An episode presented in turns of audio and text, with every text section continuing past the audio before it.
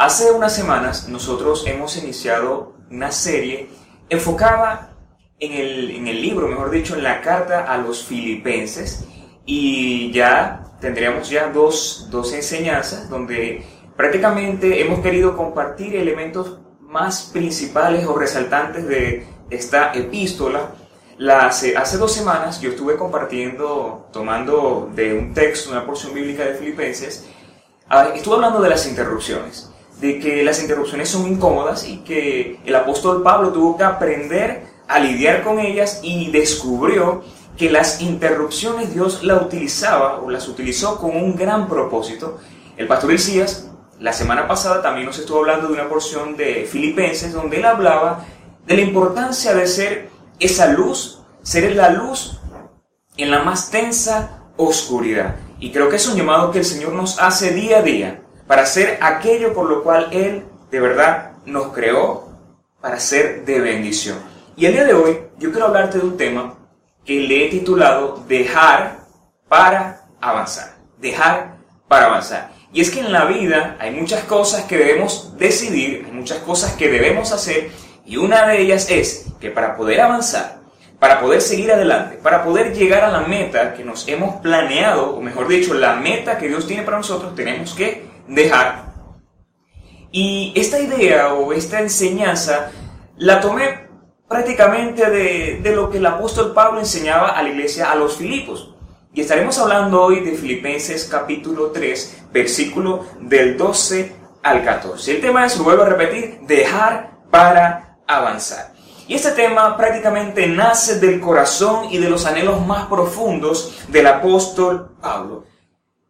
Pablo como el apóstol de Cristo Jesús, el apóstol de los gentiles, él veía la vida cristiana o concebía la vida del creyente como una especie de campo de cultivo donde nosotros somos aquella tierra fértil que está produciendo los mejores frutos.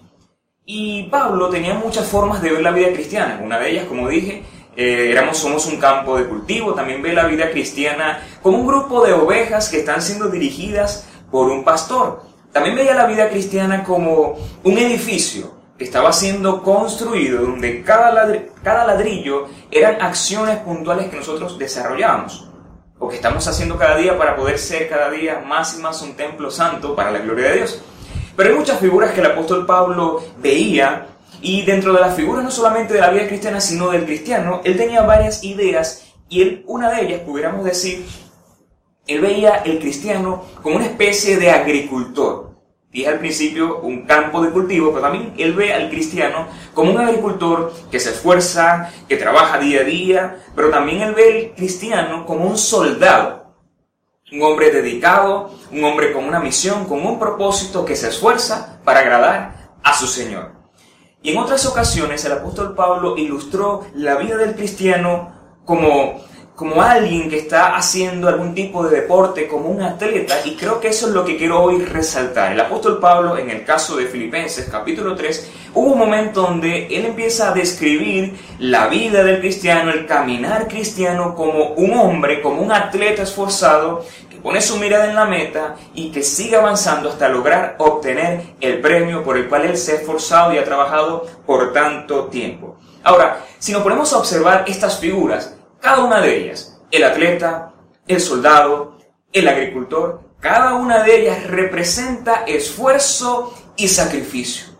Y en la vida, en la vida cristiana, es por gracia definitivamente, pero la misma gracia de Dios nos capacita y nos anima a esforzarnos y a sacrificarnos para obtener el premio el supremo premio que Dios ha preparado para cada uno de nosotros. Y en el capítulo 3, que es el capítulo que hoy quiero compartir contigo, el apóstol Pablo abre su corazón, abre su mente y expresa los anhelos y los deseos más profundos que él tiene en su vida y también presenta cuál es el deseo que él quisiera ver en la vida de los creyentes de la iglesia de Filipo. Y vamos a leer, vamos a buscar en la Biblia, en Filipenses capítulo 3, versículo del 12 al 14, él dice, no es que ya lo haya conseguido todo, o que ya sea perfecto. Sin embargo, sigo adelante, esperando alcanzar aquello por lo cual Cristo Jesús me alcanzó a mí. Hermanos, no pienso que yo mismo lo haya logrado ya. Más bien, una cosa hago, olvidando lo que queda atrás y esforzándome por alcanzar lo que está delante. Sigo avanzando hacia la meta para agradar, o mejor dicho, para ganar el premio que Dios ofrece mediante su llamamiento celestial en Cristo Jesús. En estos tres versículos, Pablo muestra su corazón. Pablo ahora abre su corazón y nos muestra cuál es su anhelo más profundo. Él es honesto. Él dice, yo quiero conocer a Jesús, yo quiero encontrarme con Él, yo quiero vivirlo, yo quiero experimentarlo, como dice en el versículo 10, que Él desea conocer, experimentar, participar de las aflicciones de Cristo y ser semejante a Él en su muerte. Y en estos versículos Él dice de forma honesta, aún no le he alcanzado, aún no he llegado, falta mucho por hacer, falta mucho por mejorar, falta mucho que corregir en mi vida. Y Él dice, no he, no he llegado, todavía no he alcanzado la meta. Él es honesto. También muestra vulnerabilidad. Él está reconociendo que como hombre es imperfecto, tiene debilidades, tiene fallas, tiene mucho que, que mejorar en su vida, pero también él expresa su deseo más profundo que es Jesús, que es el conocimiento pleno de Cristo Jesús. Pero también en estos tres versículos él nos revela dos acciones principales que él como hombre de Dios, como conocedor de Cristo y como alguien que anhela vivir para Dios, deseaba hacer. Y son dos acciones que hoy deseo compartir contigo, que son acciones puntuales, acciones que si nosotros las integramos a nuestra vida para poder alcanzar la meta, yo te puedo asegurar que te irá bien, irás a puerto seguro y disfrutarás de ricas y abundantes bendiciones de Dios. Número uno, si quieres alcanzar tus metas personales, si quieres cumplir tus proyectos de vida, o mejor dicho, que tienes que estar por encima de todas las cosas, si tu meta es Jesús, si tu meta es la gracia de Dios y el conocimiento y la, y la experiencia plena de la vida cristiana, lo primero que debes hacer es lo que el apóstol Pablo practicaba en esta epístola.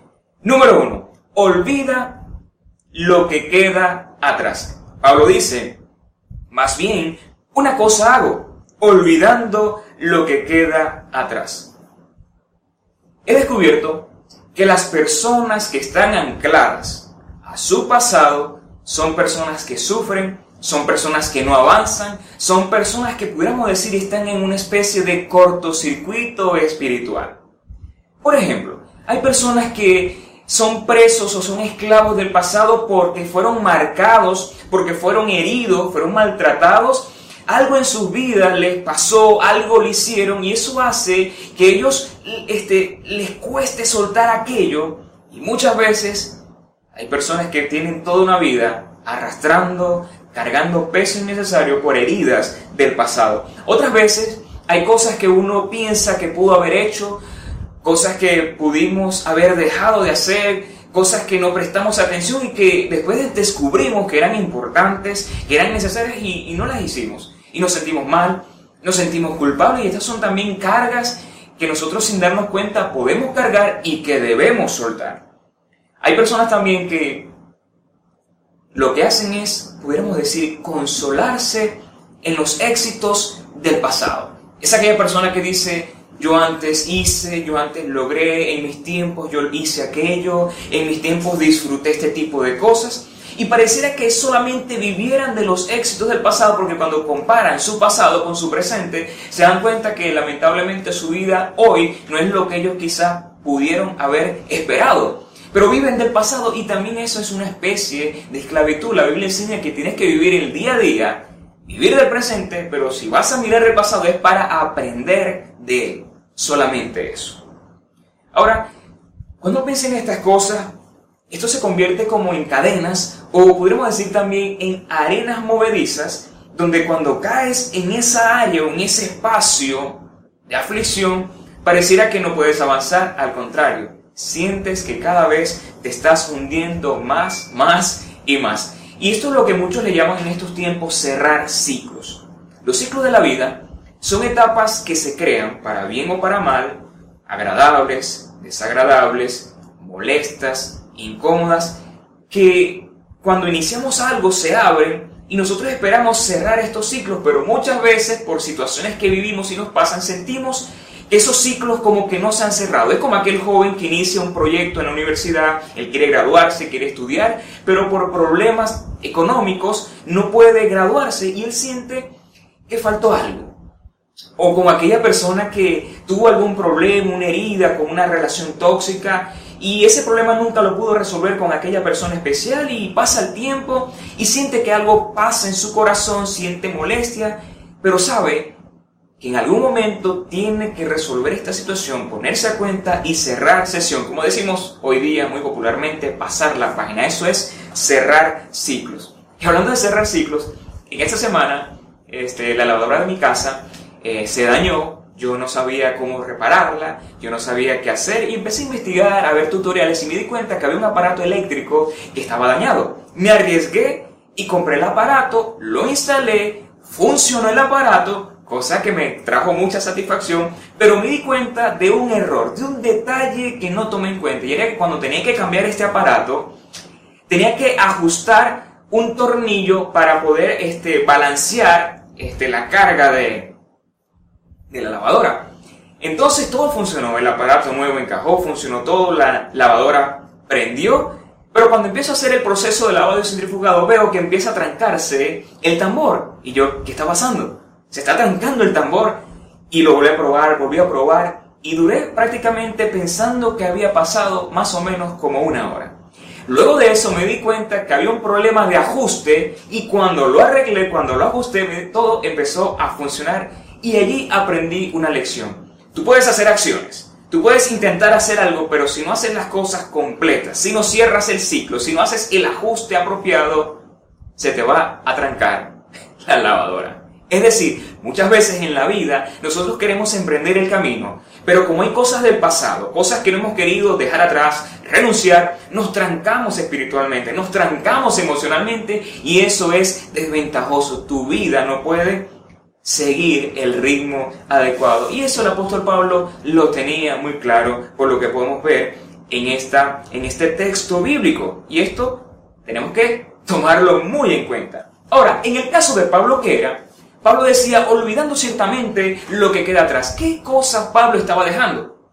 Cuando tú examinas el capítulo 3 te vas a dar cuenta que Pablo se estaba refiriendo a su vida pasada a lo que él era como perseguidor de iglesia. Él dice, yo soy judío, hebreo de hebreos, de la tribu de Benjamín, circuncidado el octavo día, en cuanto a la ley irreprensible, en cuanto al celo, perseguidor de la iglesia, pero luego él dice, estas cosas para mí eran ganancia, pero ahora las considero como pérdida, como basura, por incomparable amor y conocimiento de Jesucristo Pablo se dio cuenta que estas cosas, que para muchos judíos era algo grande, era algo para alegrarse y jactarse, Pablo descubrió que si él seguía viendo esas cosas como él antes las veía, se iban a convertir en un tropiezo para poder disfrutar la fe y la gracia y el poder de Jesús en su vida. Por eso él dijo, olvidando ciertamente lo que queda atrás. Ahora, en el caso de los creyentes, ¿cuáles son aquellas cosas que tú y yo debemos dejar atrás? ¿Cuáles son aquellas cosas que debemos mejorar? Y de entender que como creyentes estamos en un proceso de construcción. Ahora, ¿qué cosas necesitas soltar? ¿Qué cosas necesitas dejar atrás? ¿Qué ciclos necesitas cerrar en tu vida? Pueden ser creencias equivocadas, creencias cerradas, pueden ser patrones de conducta que te están haciendo daño. Por ejemplo, hace poco vimos los tips de Claudia y hablaba de tips de alimentación y a veces cuando hay una mala alimentación hay problemas en nuestra vida y nos trae cualquier tipo de malestar físico. Pero también a veces hay relaciones tóxicas, personas que estando a nuestro lado no añaden, más bien restan a nuestras vidas. También pudiera ser malos hábitos, hábitos personales, hábitos físicos, hábitos espirituales, cosas que, que nos hacen daño, que tú y yo sabemos cuáles son, que tú y yo sabemos que debemos darle fin, pero por cosas de la vida posponemos, posponemos, posponemos y somos como que procrastinadores de las cosas que sabemos que debemos y tenemos que hacer. Pero también veo en la Biblia que muchas veces nosotros hay cosas que no queremos desraigar de nuestra vida, como la pasividad. La pasividad es peligrosa porque nos hace prácticamente como dijéramos, nos, impide avanzar, nos impide hacer algo y la pasividad en estos tiempos de pandemia tenemos que tener mucho cuidado. Así como el sedentarismo es nocivo para la salud, la pasividad espiritual es peligrosa.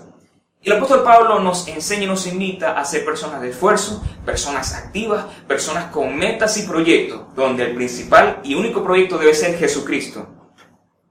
La Biblia, tratando de ilustrar lo que es la vida cristiana, usa una figura que a mí de verdad me llama mucho la atención, y es la figura de la poda, del agricultor, de podar, árboles, de, podar árboles. Y esta analogía Dice que una persona que, por ejemplo, trabaja las uvas, él tiene que en algún momento cortar ciertas ramas para que este, la planta de uvas sea más fuerte, para que pueda producir los mejores frutos y para hacer de ella una planta fuerte, productiva. Otra cosa interesante de la poda es que para que el árbol no pueda enfermarse, a veces hay que cortar ciertas ramas que están enfermas. Y en la vida, si tú quieres evitarte problemas, hay cosas que debes podar. Si quieres generar frutos, hay cosas en tu vida que debes quitar de raíz, porque el deseo de Dios es que tú crezcas, seas saludable y generes los mayores frutos como un árbol, o mejor dicho, como una planta de uva, que es la vid, que una vez Jesús dijo, yo soy la vid verdadera. La Biblia enseña en Hebreos capítulo 12, versículo 1. Por tanto, teniendo nosotros y estando rodeados de una multitud tan grande de testigos, despojémonos del lastre que nos estorba, en especial del pecado que nos asedia, y corramos con perseverancia la carrera que tenemos por delante. Fijemos la mirada en Jesús, el iniciador y perfeccionador de nuestra fe, quien por el gozo que le esperaba, fíjense, Jesús tenía una meta, era salvarnos. Soportó la cruz, sacrificio, menospreciando la vergüenza, dejando atrás todo eso, ella significaba y ahora está sentado a la derecha del trono de Dios. Y quiero hacerte unas preguntas para reflexionar. ¿A qué te estás aferrando? ¿Es aquello que necesitas dejar atrás? ¿Es aquello que necesitas darle borrón y cuenta nueva?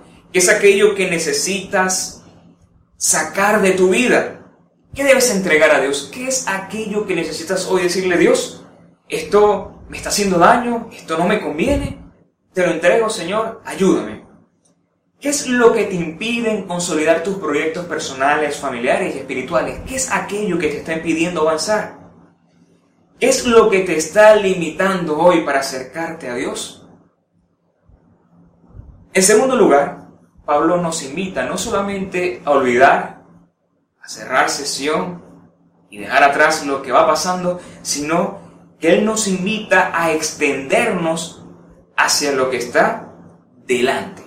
Él dice, olvidando lo que queda atrás, pero luego afirma, esforzándome por alcanzar lo que está delante. El apóstol Pablo sabía muy bien lo que quería, sabía muy bien hacia dónde estaba apuntando, sabía muy bien cuál era su objetivo, cuál era su meta y entendía cuál era su premio de gracia. Y este era el conocimiento pleno de Jesús.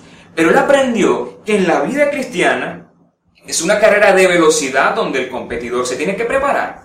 El competidor tiene que hacer su dieta, tiene que entrenarse y en el momento de la carrera tenía que despojarse de todo peso, de todo impedimento que pudiera ser una especie de saboteador en este proceso de carrera que tenía por delante. Él entendía claramente eso porque él sabía que en la vida cristiana él tenía que dar el máximo de su rendimiento, el máximo de su esfuerzo. Y la idea cuando Pablo dice esfuércense, estaba tratando de ilustrar aquel momento donde el competidor sale y su corazón se acelera, se esfuerza, los músculos se ponen tensos, empieza a bombear más sangre y da el máximo.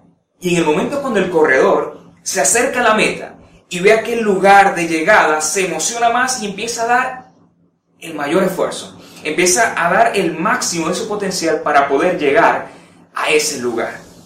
Pero Pablo entendía muy bien que para poder esforzarse, él tenía que estar concentrado. Y es que todo esfuerzo que hagas en la vida cristiana, todo esfuerzo que hagas en la vida, con tu familia, en tus proyectos, tiene que ser un esfuerzo concentrado. Y hay un peligro en hacer o intentar hacer las cosas de manera desconcentrada. No sé si recuerdas aquella historia que a nosotros nos contaron cuando éramos niños la historia de la liebre y la tortuga. La historia de la liebre y la tortuga resulta que la liebre, la tortuga iban a competir en una carrera y como la liebre, mejor dicho, mejor dicho, el conejo sabía que debía este, llegar a la carrera, ¿cuál fue el problema de esta liebre? Como sabía que era un animal veloz y miraba a la tortuga, que era un animal muy lento, se confió. Se burló, del, se burló de la tortuga. Pero en el proceso, como sabía que la tortuga era muy lenta, se quedó dormido en el camino y sin darse cuenta, pasó mucho tiempo y la tortuga llegó y ganó. ¿Cuál fue el problema de la liebre? ¿Su actitud? ¿Sí? ¿Su velocidad? No. El problema fue que se confió, se confió. Y muchas veces en la vida cristiana nosotros nos confiamos, creemos que tenemos las actitudes, creemos que tenemos la velocidad, pero por confiados nos equivocamos, nos descuidamos y muchas veces, o mejor dicho, lamentablemente perdemos las bendiciones por confiarnos. Y como creyente yo quiero decirte, no te confíes. La Biblia enseña, el que cree estar firme, cuide que no caiga. Y esas cosas Jesús las advirtió también. Él dijo en Lucas 9, 62.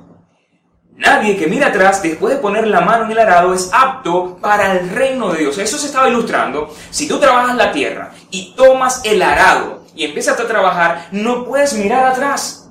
Porque si miras hacia atrás, te vas a desconcentrar y lo que vas a estar haciendo va a quedar torcido, va a quedar mal. En otras palabras, Jesús nos estaba diciendo, si vas a caminar conmigo, si me vas a servir, entiende que tienes que estar esforzado, pero también concentrado en la meta que yo tengo por delante para tu vida.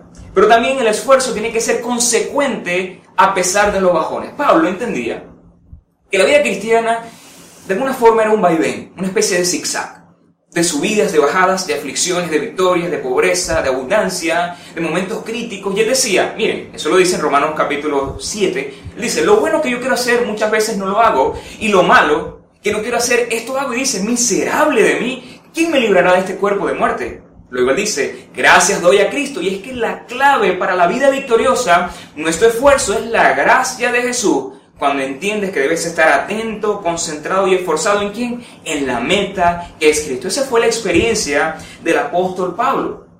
Y acá en Venezuela, cuando escuchamos la palabra bajón o bajones, ¿qué pensamos? Pensamos en los problemas de fluctuación eléctrica que genera problemas y preocupación en la comunidad. Y de esa forma los bajones espirituales son un problema para nosotros, pero qué bueno es que en la gracia de Jesús encontramos el poder para seguir adelante y llegar a la meta que Él preparó para nosotros. Pablo. Pablo eso lo sabía muy bien. Pablo lo entendía muy bien. Un hombre que sabía cuáles eran sus debilidades, un hombre que sabía cuáles eran sus limitaciones, pero a pesar de eso, él pudo entender que el poder venía de Jesús aún en las debilidades del hombre. Aún en tu debilidad, aún en mi debilidad. Y quiero cerrar con este versículo. Pablo en 1 Corintios 9:26, él dijo, así que yo no corro como quien no tiene meta. Fíjense, tenía metas claras. No lucho como quien da golpes al aire. Más bien, golpeo mi cuerpo y lo domino. No sé a qué. Después de haber predicado a otros, yo mismo quede descalificado. Necesitas esfuerzo. Necesitas concentración. Necesitas pasión para mantenerte en el camino que te llevará a la meta. Quiero cerrar diciéndote lo siguiente. Si Jesús, siendo en forma de Dios, no estimó ser igual a Dios como cosa a que aferrarse, sino que se humilló a sí mismo, tomando forma de siervo, haciéndose semejante a los hombres. ¿Qué hizo Jesús?